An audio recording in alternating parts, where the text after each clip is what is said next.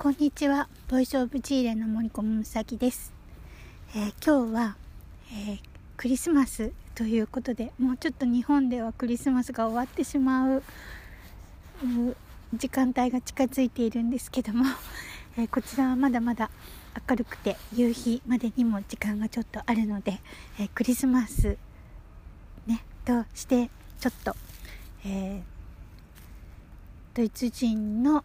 友人の精神科医と議論になった話をお話ししようと思います、えー、それはですねあのこの右胸のね上の方左側に心臓があってその追加のようにねそっち側が痛くなるというかこうチクチクするというかキュッキュするとかねなんかいろんな症状があるんですよね。でも、えーと私たちこの肉体にはまあ中央からちょっと左とかに心臓があると言われてますよね。でこれね 精霊ということで、えー、私たちは議論の結果、えー、着地しました。えとこのね精神科医の友人はこのチクチクする時は低いエネルギーなんだだから避けた方がいいみたいなことをあのこの秋にはね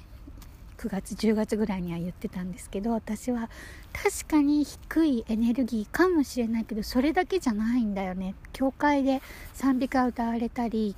聖句が読まれたりするとそこがチクチクとかねキュッキュするから喜んでいる時だと思うんだよね。えどういう意味？って言われて喜んでいる。つまり生贄をね、えー、探しに来たんではなくってキリストはですね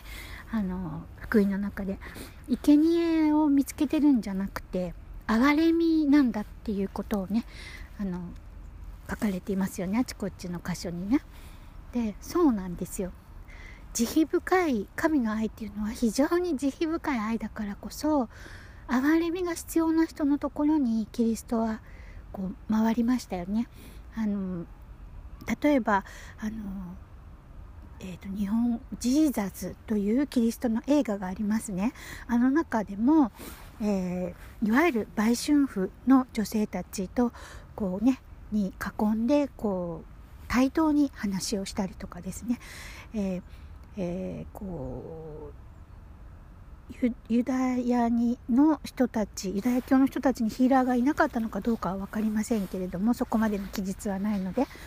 でもその障害があるとか病を負っている人はこう同じようなね人間としては見てもらえなくってその湧いている泉のところにねみんな集まってそこそこがね湧き出したらボンってその泉の中に入ると病とかねその障害が治るって言われているんですけどもそこを訪ねてそこで、えー、病のある人たちをねこう治していってるんですよね。でまあそれだけじゃなくてもちろん行った町々で、えー、ほとんどその力を、えー、技をね示さなかったというふうにも書かれていますけれどもあのこのようにこう憐れみが必要な人や場所場所っていうかまあ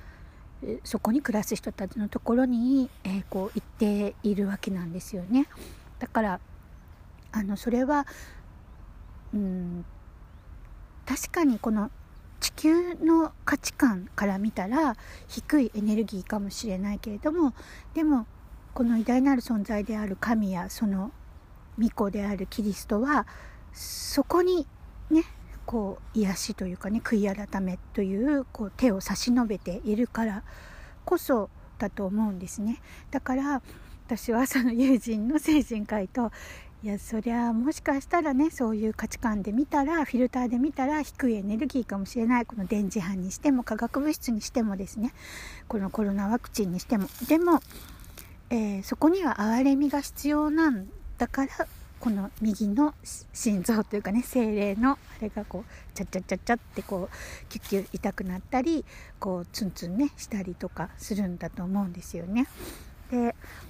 あのーもちろん精霊が宿っている人の中での共通認識になるので、まあ、ドイツ人はある一定の年齢まではですね赤ちゃんの頃とかに、まあ1、1, 歳とかとかね3歳ぐらいまでに洗礼を受けている人が多いようなんですよね、まあ、もうね20代30代になるとそうでもないのかもしれません。40代でも微妙なのかもしれません。でも少なくともえーと、と40代後半半ばぐらいまではまだ洗礼を受けている人がある程度いる。というのとまあこのこの何て言うんですかね一神教というねこの、えー、大きな偉大なる存在この一つの神っていうねそこにこうより頼より頼んでいるとまあねあのルカの福音にも書いてあるように精霊をくださらないことがあろうかというぐらいですから精霊をくださいくださいと一生懸命祈っていたらですね宿る人もいるんだと思いますし私みたいに聖書と知らずに知らず知らずその悔い改めをしているうちに宿ってしまったというのはあると思いますし非公式の、まあ、司祭カトリックの司祭のしたことで、えー、がっつりあのそのその精霊を感じるっていうことが起きたのかもしれません。これは何とも言えないんですけども。でも、えーと、私はこの間ですねこの、えー、7月から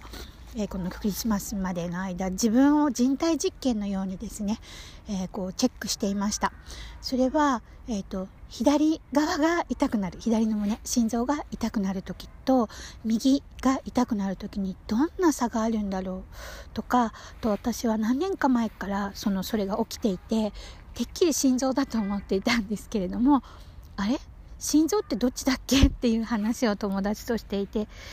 あれ？違う逆が痛いんだっていうことに、えー、一昨年2019年に気がついたんですね。だからなんだろうなんだろうってこう何年ずもうずっと思っていたんですけれどももう一つはですねあの右手の薬指の先がもうちぎれるほど痛くなることがあったんです。最近だいぶ減りましたけどその痛いんですけどちぎれるほどっていうのではなくてですね当時一昨年先一昨年は、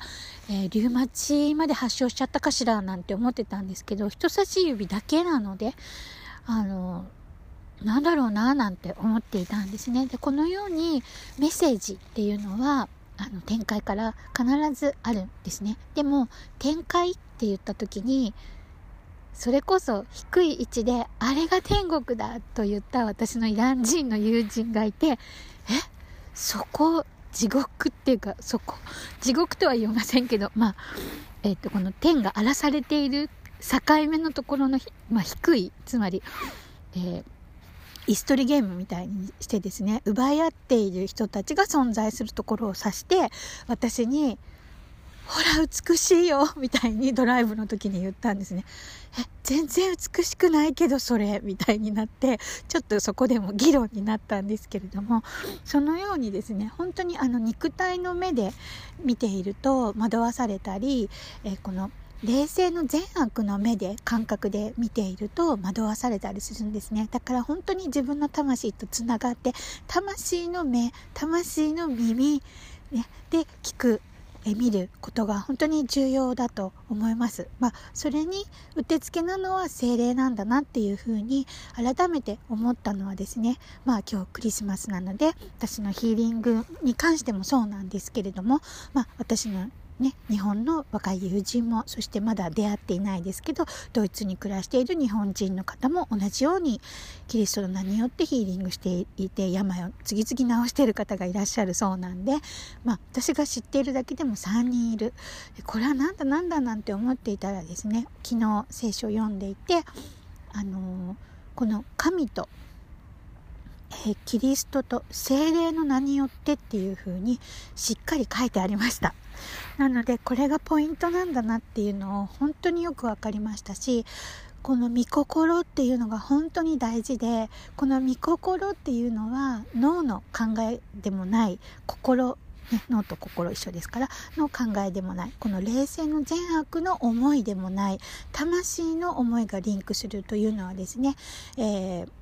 ルカにも書かれていますけれども、えーこの聖母マリアと言われているキリストの母になった人がこう精霊が宿って精霊からこう妊娠がね、えー、授けられたわけなんですね。成功がなくてもね婚約者がいましたけれども後の夫になるわけなんですがだけれどもあのこの時にマリアは、えー、私の魂はこうで私の霊性はこうだっていう風にきっちりね分けて話してるんですよね。だから本当に昔の人というかねは本当にこの非常にスピリチュアルだったみんながねあのそのこの「はしため」というぐらい自分はもう底辺の人間なんだって自ら言っているような言葉を使っていますけれどもそのような人でもですねこのようにこう自分の霊性と魂の思いっていうのをしっかりねあの理解しているからこそ言語化できているんだなっていうふうに思いました。だから、えー、現代人がね本当にこう手放してしまったものというよりも、えなかったことにしているもの見なくていいものとかのようにねしているものだと思いました。そしてですねえっ、ー、といつだったかも言ったんですけども私聖書は宗教だとは思いませんし実際に日本でぐらいなのかな宗教というふうに捉えられたりするのはまあアメリカもかもしれませんね。でも聖書を読むとねあの本当にこの魂で読んでいくと分かると思うんですけれどもあの自然秩序なんですよね。で分類するとしたらですね私の知り合いの東大の経済学者だった方がたまたま昨日ちょっと、えー、メッセージをやり取りする機会があったんですけど聖書は、えー、人文学っていう風にカテゴライズされていました。だから本当にあの日本はこうたくさんね刷り込まれてしまっているんだなっていうのを改めてこのドイツ3年目のね、えー、このクリスマス3回目のクリスマスでこうひしひし感じていますし時々日本語もドイツ語もわからないくせに日本語も忘れてしまっている自分がいてあこんなに環境って人を変えていくんだなと思いましたしあのこのね御霊で生きるっていうことがどれだけ気楽か？どれだけ心地よいか、えー、どれだけ喜びが大きいかっていうのをねぜひぜひ体験してもらえたらなと思います。自分の魂が一番喜ぶ人生に導かれることを願ってやみません。それはですねやっぱり偉大なる存在と一つになることなので何でも全知全能である偉大なる存在により頼むことから始まるんだと思います。これが人間の自立で私が目指しているところですし次は悔い改めですね。によってこの私たちの霊性の善悪、まあ、人間性と言っていいんでしょうかね。この善悪が愛へと、え、変化させてもらえるというこの努力も精進も我慢もしないでねこんなことがなるんだなと思います。そしてこの愛へと変化してもらっていくとですねちょっとずつ忍耐力がついてくるんですよね。なんかこうもう愛と忍耐力さえあったらどんなことでも乗り越えられそうな気がしませんか？私はなんかそんな気がしてならないんですね。なのであの本当にこの福音の教えというのはね本当に自然秩序なんだけど本当に愛しかない。もう大きな愛しかない。この公平な正義なので忍耐が必ず報われるというこの何て言うんでしょうね。善のスパイラルっていうんでしょうか。の中に入ってしまうとですねもう本当に楽です。だからぜひぜひあの勇気を出して悔い改めの一歩を、えー、踏み出してみてください。今日はどうもありがとうございました。フィーレンダンク